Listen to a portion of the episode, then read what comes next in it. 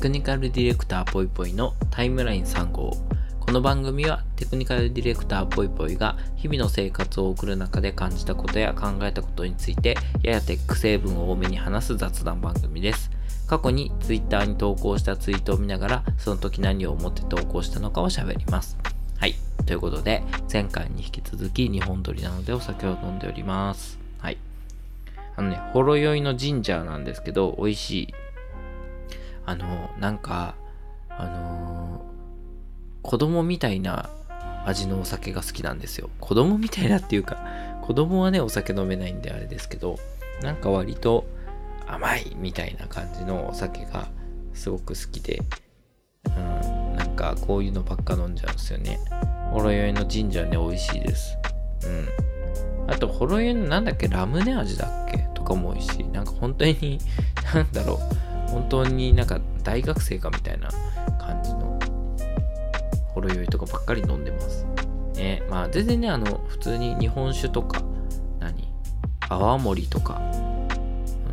うん、麦焼酎とかさ、そういうのも好きなんですよ。好きなんですけど、なんか自宅でちょっと飲もうと思うとこういう甘いの飲んでしまうよね。うん、っていう話です。はい。まあ、お酒の話もほどほどに本編に参りましょう。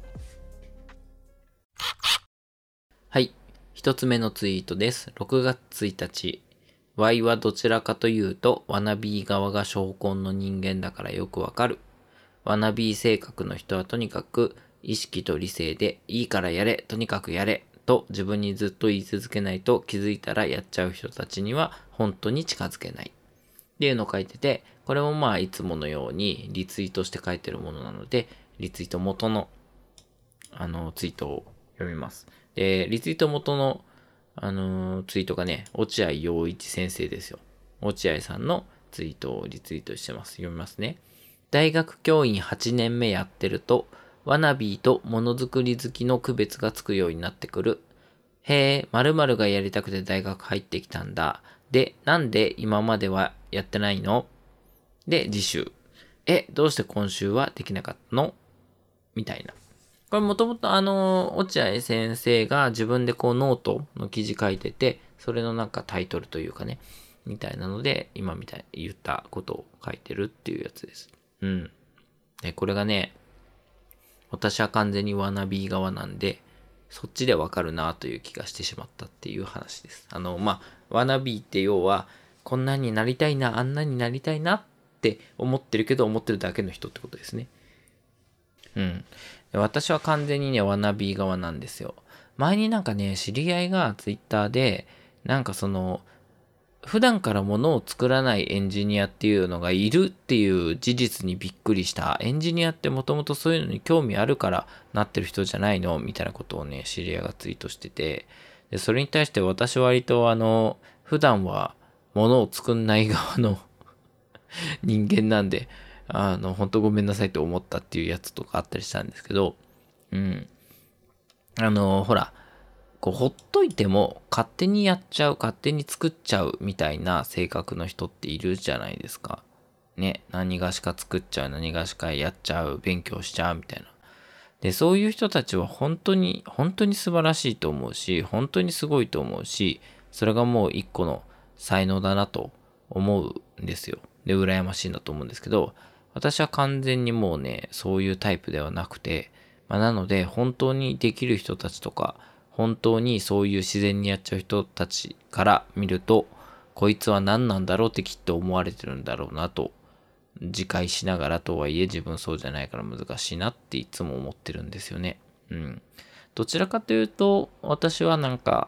あんなもの作ってみたいな、こんなもの作ってみたいなとか、こういうの面白そうだなっていう情報はもちろん収集はするし、憧れはするんですけど、うん、自分でそれを作ったりとか作ろうと思ったりするみたいななんかこう気づいたら勝手に作っちゃうみたいなことはどちらかというとない人間で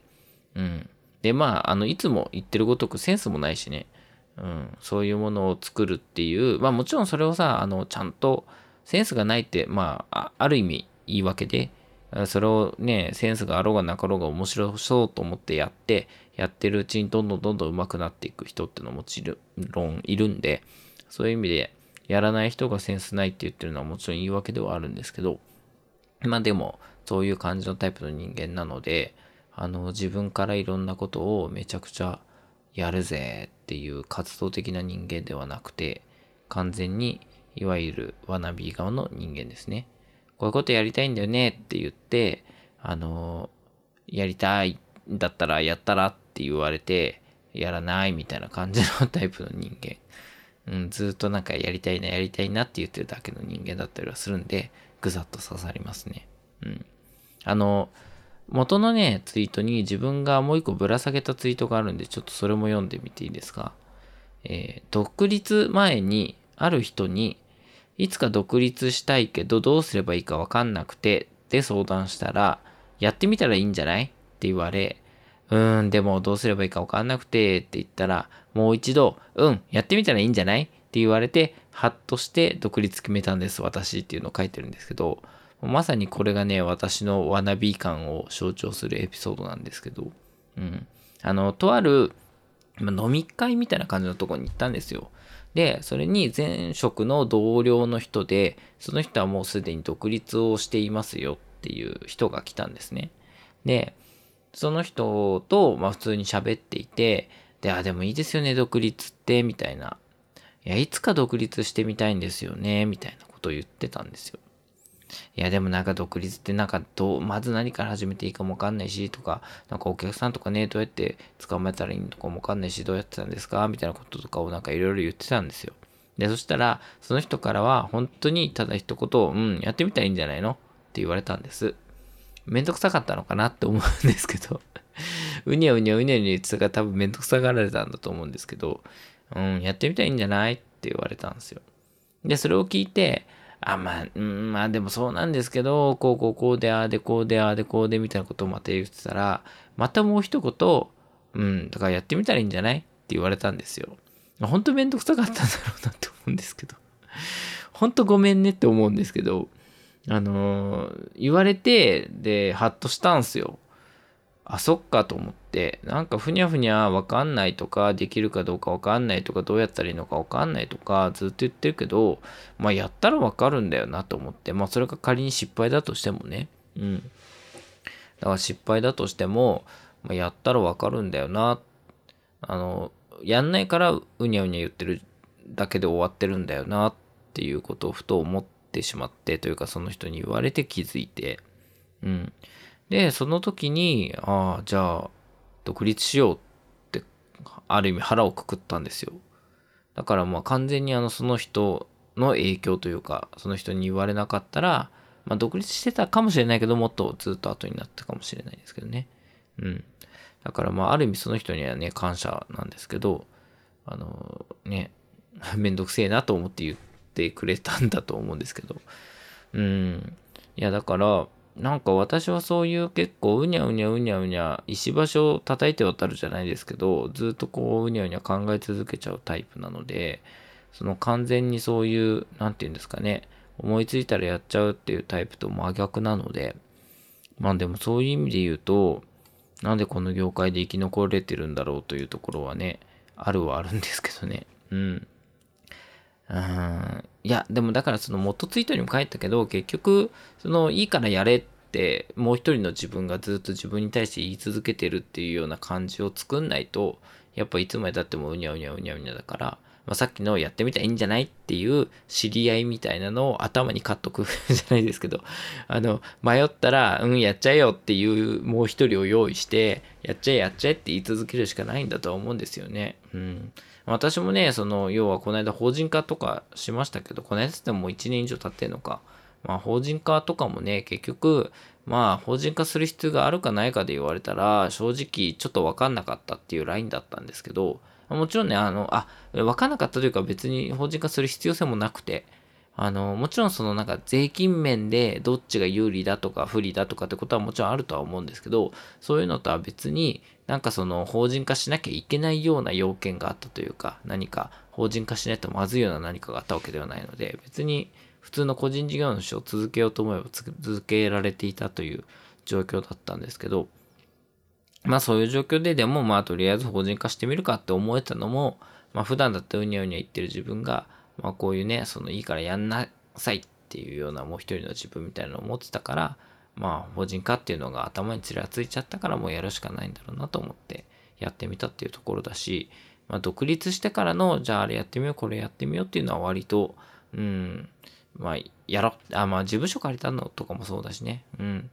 とりあえず迷ってんだったらやろうっていうような、あの、思いっきりをしないと特に個人で仕事やってたら誰かが背中を押してくれるような環境ではないので、言い続けるしかないよねっていうところでしかないんですよね。うん。まあ、ただね、うん、ただこう、まあ、全然ね、あの、もう何も言わなくてもやっちゃうような人には勝てないし、その人たちを否定するものでもないし、その人たちに勝てるぞって言いたいことでもないと思うんですけど、そのまあ、ワナビー性格には、ワナビー性格のなんか、やり方みたいなのはあるよなという気もしていて、私なんかね、結構その、これやりたいな、あれやりたいなっていうことを、その、すぐやっちゃうっていうタイプではないにせよ、一応この、なんか人生においてこういうことやりたいなっていうことは、結構達成はしている方だとは思うんですよね。まあもちろんまだまだあのやりたいことたくさんあると、あるはあるんですけど、とはいえ、なんか例えば学生時代とかに、うん、こんなことやってみたいなとか、まああの、なんだろうな、就職して1年目、2年目とかに、ちょっと仕事合わないかも、合わないかもじゃないですけど、もうちょっとこういう仕事したいんだよなって思ってることとか、大体なんか、うん、あの、達成はしてるんですけど、私の場合は完全にずっと、なんか貯め続けますね。うん。その、ね、これやろうと思ってすぐやっちゃうって人と真逆だと思うんですけど、こう、これやりたいなっていう気持ちをずっとあの、頭の中に置いておくというか、貯めておいて、ずっとずっとそれを考えちゃうというか考えたりしてますね。うん。なんかそれが、なんかいい悪いみたいなところで言うと、まあすぐやっちゃって成果出る方がもちろんいいんだとは思うんですけどね。ただ、でも、なんかそんなに積極的な性格じゃなかったとしても、頭の中にずっとあれやってみたいな、これやってみたいんだよなっていうのを持ってて、で、断るごとに人とかにこういうのやってみたいんですよねとか言ったりとかしてね。で、そういう時にたまにこうチャンスが来たりするんですよ。で、そういうチャンスが来たりとかした時に、ちゃんとずっとそれがなんか5年前の思いだろうが10年前の思いだろうが、頭の中にちゃんとあの、すぐ引き出せる状態で持ってるから、なんかその、あ、これはもしかしてこれをやれるチャンスなんじゃないかっていう時に、一歩足が踏み出せるみたいなことはあるので、うん。なんかそういうのはあるかもしれない。結構私はこれやりたいなって思ってから踏み出すまでに長いタイプなので、な年単位でずっとそれを頭の中に置いておく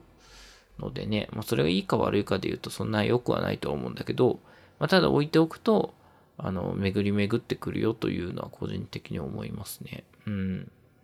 なんか、こういうのやりたいんですよねって言った相手が、すごい後の方で、そういうお話を持ってきてくれたみたいなこともあるし、うん、あとはまあ普通にいろんな自分の状況を考えた時に、あれ？これって前言ってたこうこうこうしたいっていうのをやれるチャンスなんじゃない？とかってこう思い出して、そっちのことを調べてみたり、その時間があるうちにそれを何トライしてみようみたいなことができたりするしとかっていうのはあったので、いわゆるほらね、あの、運ってあるけど、運っていうのは、その運が来た時に捕まえられるこう準備をして、えー、いる人じゃないと捕まえられないですよみたいな話じゃないけど、うん。頭の中でずっとレディーな状態に、これやりたいなって思ってることをしておくと、結構拾えたりすることもあるなと思うって感じですね。まあ、あの、諸説、諸説ありじゃないな、なんて言うんだろう。私だけの感じかもしれないですけど、いろんな他の人のやり方とか、ね、考え方あるかもしれないですけど、私は割とそれで、うん、いけてるから、まあ、ワナビーなりの、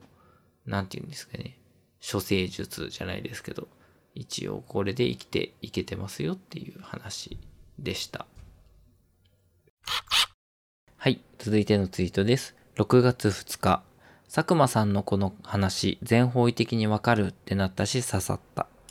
ということで、これあの、とある YouTube の動画を、まあ、何、ツイートしているやつですね。で、その動画っていうのが何かっていうと、新 R25 っていう、まあなんていうのあの、昔のフリーペーパー、うん、みたいなやつの、まあ YouTube チャンネルで、で、それに、あの、佐久間 P っていうあの、もともとほらテレ東いて最近独立をしたあの、プロデューサーの方でね、お笑い番組とかのほら、ゴッドタンとかやってるような、結構その、なんていうの面白い番組をめちゃくちゃ作ってるプロデューサーの人がいるんですけど、その人が、あの、インタビューされていて、まあ、あの、仕事術みたいなことを語っているような、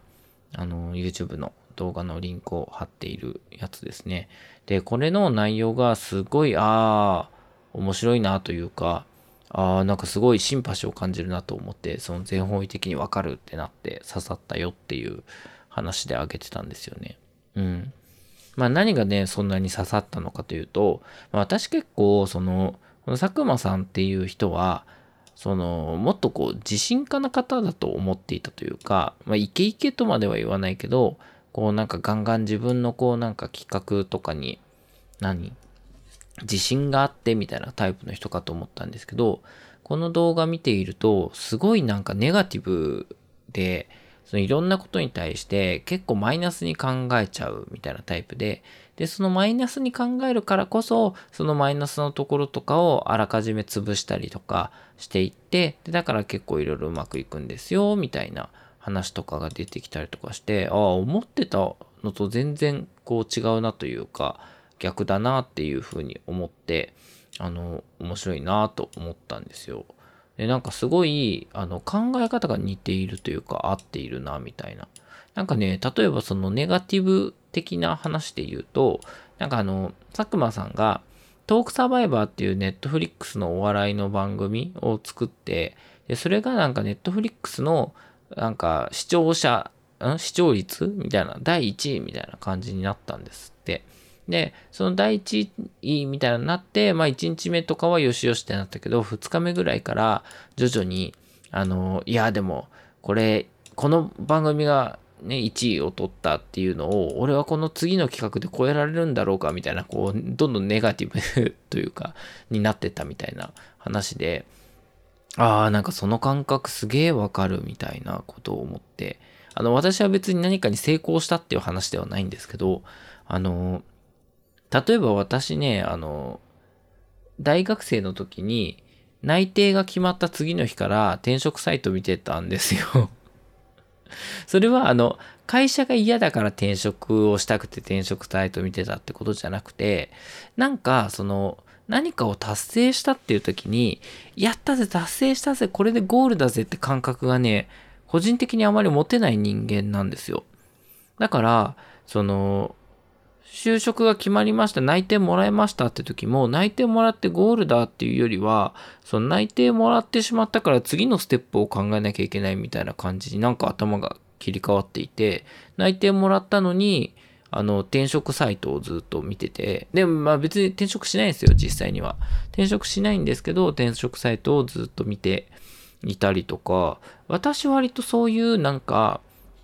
ゴールだっていうところでそのゴールを見れないというか、な性格な気がするんですよ。ゴールについてやったぜってなれないタイプ。まあこれもね、あの元の話と同じようなネガティブ的な話なのかなと思うんですけど、これ本当にあの一緒に仕事をする人に毎回申し訳ないなって思っちゃうんですけど、あの、案件が、あの、終わりかけるぐらいのタイミングってあるじゃないですか。要はなんかあの、ある程度もう準備できるものは準備できて、あとは本番を迎えるだけとかさ、あの、もう、あと何日かでこの本番が終わりますとか、そういうなんか、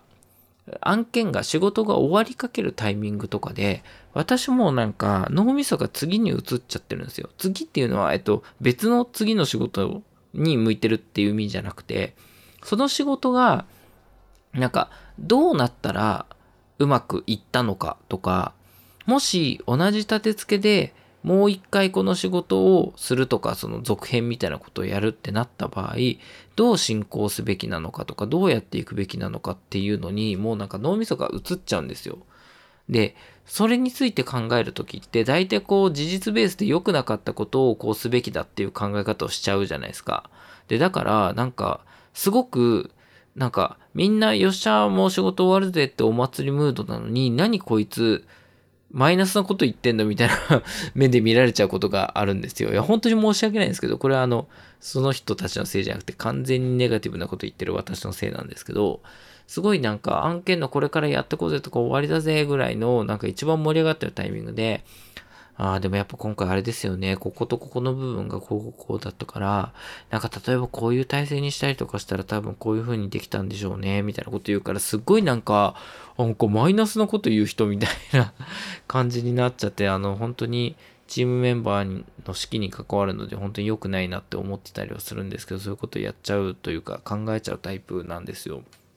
だから、この佐久間さんのなんか1位取ったんだけど、それを超えるためにどうしたらいいんだろうって次のことに意識が向いちゃってるっていうところとかなんかすげえわかるなーみたいな感じなんですよね。うん。いや、だからこのね、あの話、いくつかその、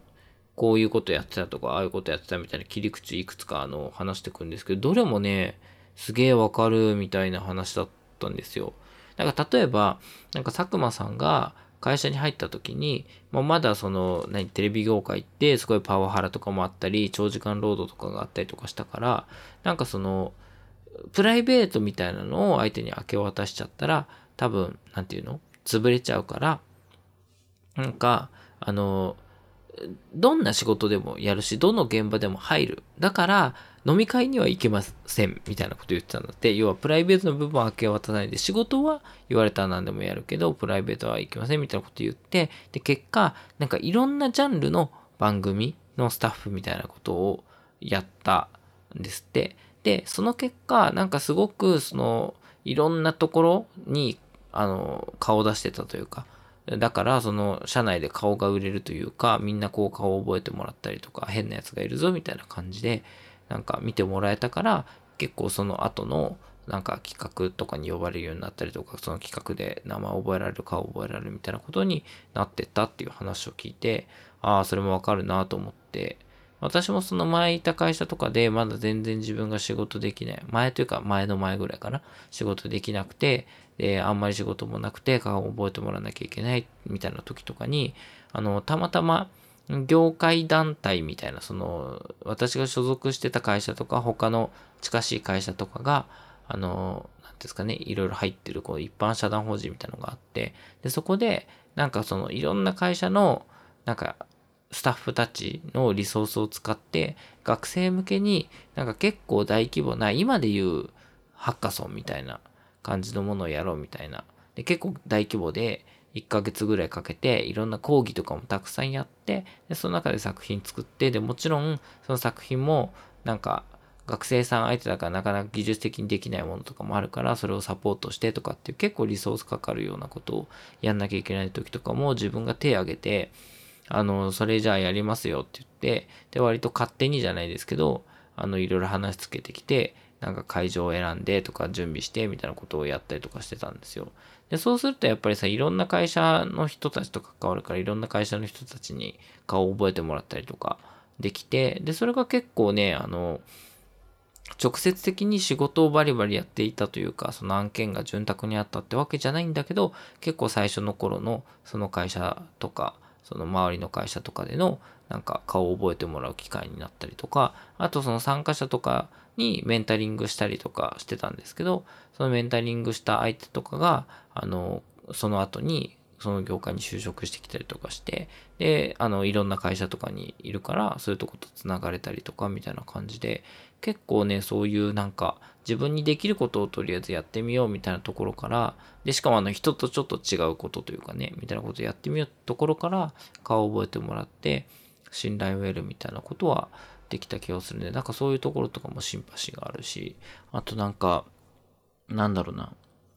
こう、ここに行こうみたいな理想の地点みたいなのを決めるんじゃなくて、まあ、なんかその今持ってる強みみたいなことと、まあ、自分のダメなところみたいなところを掛け合わせて、まあ、ここだったらいけるなっていうポイントの到達点の、なんていうの、3年後ぐらいとか5年後ぐらいにそこに行こうで行ったら、えー、またさらに次のポイントがあってみたいな、そういうこう自分の現時点から到達できるところなんか繰り返してやってるみたいな話を言ってて、それも考え方が近いなみたいな気がしましたね。うん。あの、さっきのワナビーの話じゃないけど、あの、私もこうなんかこうなりたいとか、こうなるんだ、あの、これは絶対やっちゃおう、やっちゃうとか、なんか、こうこうこうしようみたいな、なんか強い意志みたいなのがない人間だったりはするんですけど、ただなんかその、自分が今どういう状況に置かれているとか、自分の他の人にない強みみたいなところとか、逆に弱い部分とかってどこなんだろうなっていうのは結構常に考えてて、でそこから到達できるはあそこに行ってみようっていうところにとりあえず行ってみるみたいな感じのタイプだったりするので、そこら辺もなんかすごくシンパシーを感じましたね。うん。いや、だからこれ面白い。こういうのを見た後になんか、わかんないけど、佐久間さんの番組とか見るとなんか見方がちょっと変わる気がしますね。あとこの動画でも言ってたんですけど、その佐久間さん結構すごいと思う人っていうのは、割と心配性というか不安を持っている人が多いみたいな話してて、それも結構意外だったというか、ね、佐久間さんが相手の人、してるような人たちなんて芸能人みたいな人たちとかだから、全然こう自信満々の人が多いのかなっていう印象でいたんですけど、意外にその不安かける好奇心みたいな、自分に対して自信がないよっていう感じだけど、でも好奇心は強いよっていう人が結構成功してるかな、みたいなことをこの動画では言ったんで、それもちょっとなんか自分のね、自信になりましたね。あの、不安だから、いろいろとこうなんか、不安な部分を潰していったりするし、でも好奇心があるから、あれもチャレンジしてみようみたいな感じで新しいとこ見れるしっていうことがバランスがいいんだろうなっていうのは、これ見て思いましたね。いや、だからね、これ、あの、全面的に刺さったし、みんな見た方がいいと思う。うん。いや、結構、なんかこういう、なんだろう、対談系みたいなやつとかってなんか刺さることそんなにないんですけど、割とこれは刺さりましたね。いい動画でした。皆さん、見てみてください。はい、続いてのツイートです。6月2日、業界特化型のプロジェクト管理ツール面白いな。ソフト業界だとプロジェクト管理って決まった数パターンしかないと思いがちだけど、業界によって多様だし、掘れる部分たくさんありそうだよなっていうのを書いていて、あの、これなんかね、カンナっていうプロジェクト管理アプリみたいなもの、えっと、特に、えー、建築、建設業界向けの、えー、管理アプリみたいなものが、なんかね、これは何？あの、新しくあれか資金調達しましたよっていうプレスリリースだったんですけど、なんかそれがね、あの、最初ね、なんかプロジェクト管理アプリだけ書いてあったんで、なんか、いわゆる、わかんないですけど、なんかレッドマインみたいな感じのものなのかなと思って見てたんですけど、どっちかっていうと、こう、めちゃくちゃ建設業界向けに特化したプロジェクトの管理ツールで、ほら、よく工事現場でさ、なんか看板みたいなところになんか、ここの工事はこう、なんとかのなんとかって工事で、こういう作業してこうやってみたいな黒板みたいなのがあって、そこに書いてさ、チョークで、で、なんか現場写真をその看板が入るように撮ってとかあるじゃないですか。あれってこうなんかちゃんと工事しましたよっていう証拠として、あの、何、受注、受注じゃないな、発注をくれた会社にあの写真を送るみたいな慣習なんですけど、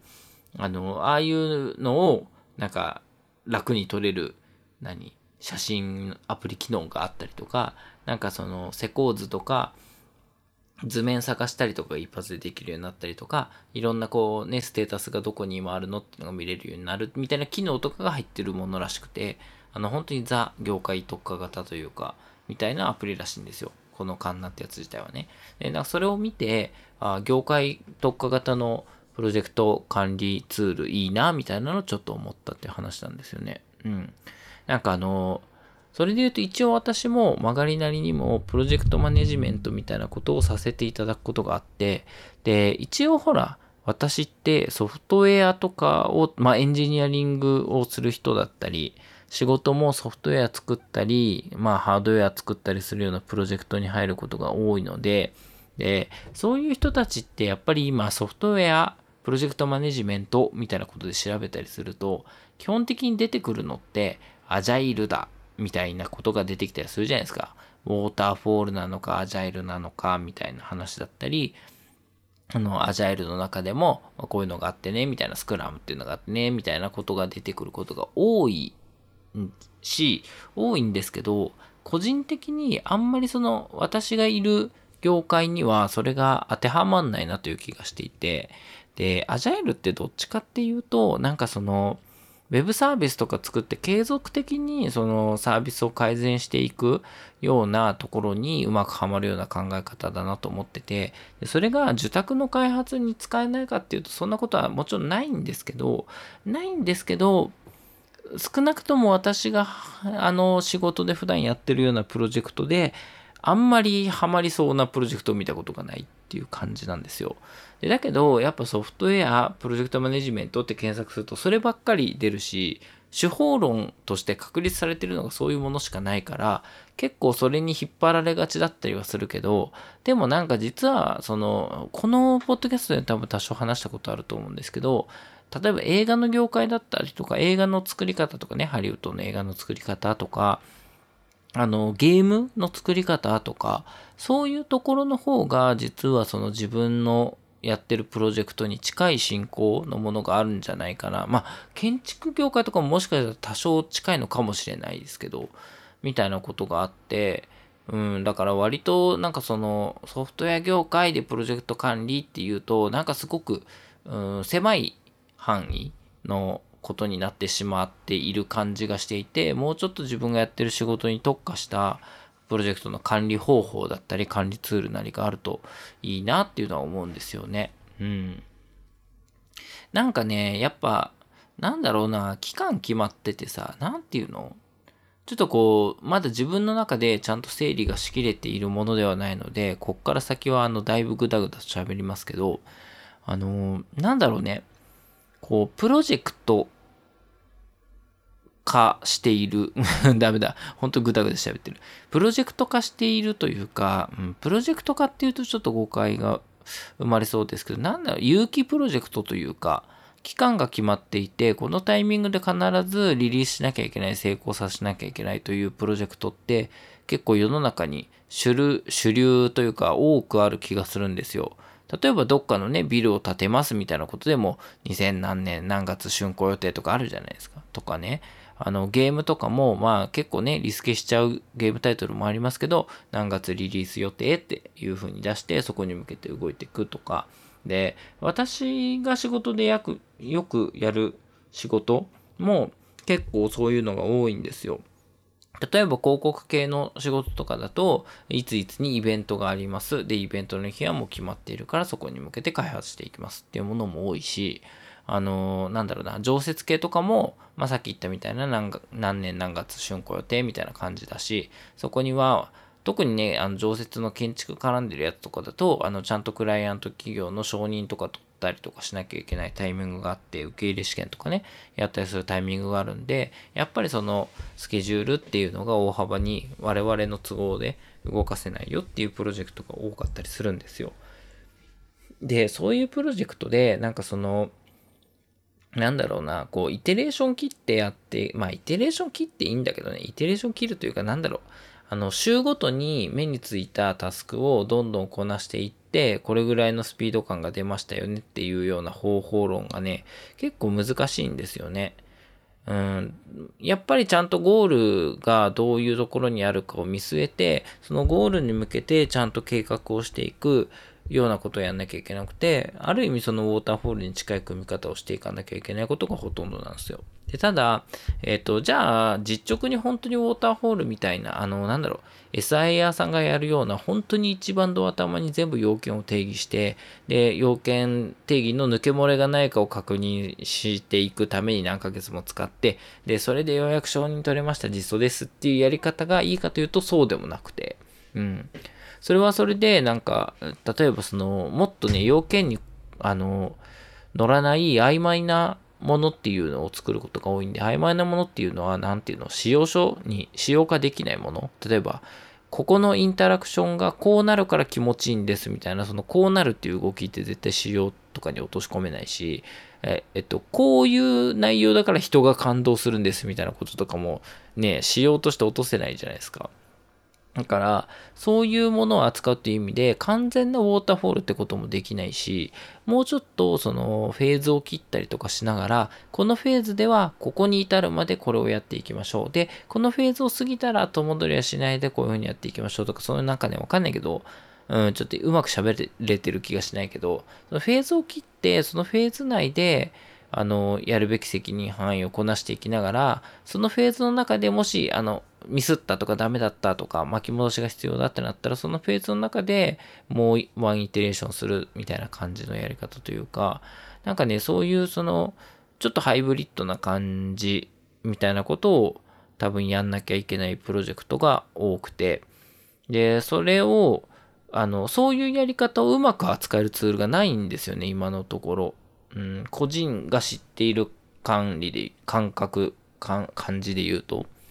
なんかそのがっつり開発に入っちゃったタイミングで本当に細かいタスク要件みたいなのを詰めていくっていうような用途であれば全然あの何？これまでのその看板型だったりチケット型だったりするようなプロジェクト管理ツールとかでも全然いけるんですけど、どっちかっていうとその前の段階のあやふやなものをちょっとずつこう輪郭作っていきましょうみたいなタイミングとかをうまくスケジュールと合わせてすり合わせられるような見た目のツールっていうのがあんまなくて、うん。で、あと、なんだろうな、こう、パイプライン的なことというか、なんか A の作業が終わったら B の作業とか、B さんと C さんがこれを終わっててようやく D の作業が着手できるみたいな、そういうなんか全体の、あ、それがね、あの、誰々さんとかなんとかっていうタスクっていう細かい流動というより、もっと大きな枠組みで、これとこれがクリアできたらここのステージに進みますよぐらいの、そういうなんかね、荒い順番とかが可視化できるようなツールがないなと思ってて、そういうのないかなってずっと探してて、まだね、あの気持ちいいツールに出会ってないんですけど、うん。なんかやっぱりその、なんというか、あの、物事の順番を決めれば大体のプロジェクトの流れが決まるみたいな気は個人的にしてて、言い過ぎな面は多分あると思うんだけど。で、その流れを決めるから、その、流れが合流するところがなんかボトルネックになるしとか、合流する部分にマイルストーン引くとうまい確認ができるしとか、なんかね、そういう感じがあって、なんかそこのうまく扱えるツールが本当は欲しいなと思ってて、そういう意味で、まあ、業界特化型のね、プロジェクト管理ツール面白いなっていう話になったんですよ。だから自分で作っちゃえばいいんだけどね、もうちょっとこう自分なりのプロジェクトマネジメント論みたいなのさ わかんないけど、あの、確立した際には、ね、自分専用プロジェクト管理ツールちょっと作ってみたいなという気はしますよね。ウェブやらない人だからウェブサービス化するの大変なんだけど、うん、ちょっと勉強してやってみてもいいかなという気はしてます。うん、というので、まあ、プロジェクト管理ね、あの、いろんな考え方があっていい気はするので、なんかそういう考え方にうまくマッチするような、なんかその既存の考え方を抑えるだけのプロジェクト管理ツールじゃなくて、あの、もうちょっとなんか新しい要素があるというか考え方に含みがあるプロジェクト管理ツールが出てきてもいいなと思ったというか自分が作るほかないんじゃないかなという気がしてきたというお話でした。はい。あ、なんか疲れちゃった。喋りすぎちゃった。いや、なんかね、あの、今日前、さっきね、あの、冒頭でも2本撮りだっていう話したんですけど、30分30分ぐらいで撮って、サクッと編集して寝るつもりでいたんですよ。というのは今日ね、あの、オープニングトークに話せるって話なんですけど、今日はあの、子供連れて実家帰ってて、で、実家から戻ってきた、日帰りでね、実家に日帰りで帰って、顔見せて帰ってきたみたいな。あの、うちの祖父の3回忌で、それでちょっと親戚集まるっていうんであれしてたんですけど、親戚も子供多いからさ、もうなんか、遊ぶとさ、もう再現なくてさ、疲れちゃうんだよね、体力ないから。うん、まあそんな感じでね、あの、まあ自分の子供すごいテンション上がってたし、他の子供テンション上がってて、ずっと遊んで、あの、車で行って、ね、ずっと遊んでまた車で帰ってきてって言ったらやっぱ疲れちゃってね、眠いから早く寝たかったのに、あのー、取りすぎてしまった。これから編集して寝るとなると結局ね、あんま早く寝れないっていうことが確定しましてしまったっていう状況です。うん、なので、早く切り上げようかなと思います。ということで、締めていくよ。はい。ということで、この番組はほぼ毎週こんな形でテクニカルディレクターぽいぽいが感じたことを喋っています。皆さんからの感想や聞いたよというコメントをいただけると大変励みになります。また、こんな話をしてほしいなどの要望がありましたら、ハッシュタグ、シャープタイムライン35でツイートいただけると幸いです。はい、疲れたよ。疲れたから締めていきますよ。皆さんいいですか？はい。それでは今回はこの辺で皆様さようなら。